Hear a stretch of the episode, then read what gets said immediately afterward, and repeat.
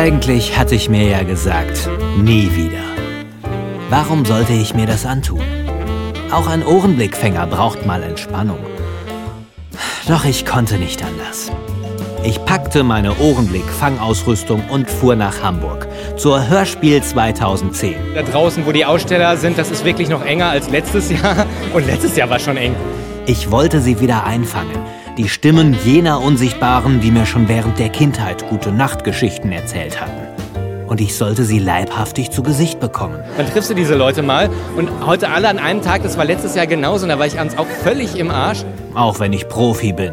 Allein wäre dieser Auftrag zu gefährlich gewesen. Ich brauchte einen Assistenten. Und da kam nur einer in Frage. Ich, also der Markus, der Dübel. Sein enormes Wissen über Hörspiele sollte uns von großem Nutzen sein. Larry Brand kennst du gar nicht. Nein, auch nicht. Ja, Jetzt kennst du es. Jetzt kenne ich's. Es galt, das Geheimnis der Kassettenkinder zu ergründen. Nichts, aber auch gar nichts sollte uns davon ablenken. Zwei sehr attraktive Schauspielstudentinnen, die ich auch vorher noch interviewt habe, habe ich mich ein bisschen wichtig gemacht. Ne? Auch beim Thema Musik stand natürlich immer das Hörspiel im Mittelpunkt. Dann habe ich gerade noch mit einer Hörspielmusikerin gesprochen. Wir haben uns dann nur noch über Tangos unterhalten.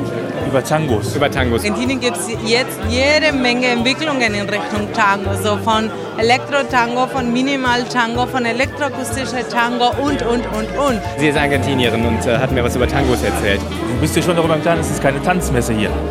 Legenden der Hörspielmusik verrieten mir ihre tiefsten musikpsychologischen Geheimnisse. Bei Zukowski wurde mir schon vor einigen Eltern gesagt, dass es wohl erzieherische Folgen hat, dass die Kinder besser aufpassen, wenn sie über die Straße gehen. Kann ich nicht beurteilen. Also mein Sohn ist jetzt 39 und der weiß, wie er über die Straße geht. Ich folgte nur meinem Instinkt und hörte nicht darauf, was andere sagten. Christian Stark und die Bente hat mir unbedingt aufgetragen, den zu interviewen. Ich war ein Schallplattenkind. Ich glaube, ich sag Bente, nächstes Mal kommst du selber. Ich schaff's halt nicht an einem Tag. Also, ich bin Kassetten-Schallplattenkind. Ich traf die Superstars meiner Kindheit Vor mir steht Lass das Pinochle Superstar. und merkte, dass es vom Hörspielsprecher zum Mathe-Genie nicht weit ist. Das war 1976. Also das ist jetzt 24. Was? Der hat in einem Hörspiel mitgespielt, was ich als Kind wirklich geliebt habe. Das hieß Als die Autos rückwärts fuhren. 34 Jahre? 34 Jahre, ja, ja. Ich lernte sehr viel über Stimmen, Köpfe, Stimmen im Kopf und Stimmen mit Köpfen und Köpfe mit Stimmen. Ich habe eine berühmte Hollywood-Stimme interviewt. Gentlemen, willkommen im Fight Club.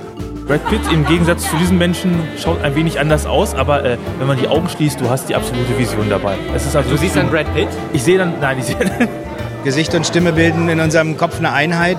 Und wenn da der Kopf oder die Stimme dann jeweils nicht dazu passt, ist das nicht so gut. Ob mein Assistent Dübel und ich dem Geheimnis der Kassettenkinder auf die Spur gekommen sind oder ob wir uns einfach nur einen netten Tag gemacht haben, das erfahrt ihr in Kürze im Ohrenblicke-Podcast auf www.ohrenblicke.de. Und jetzt entschuldigt mich, ich muss tanzen.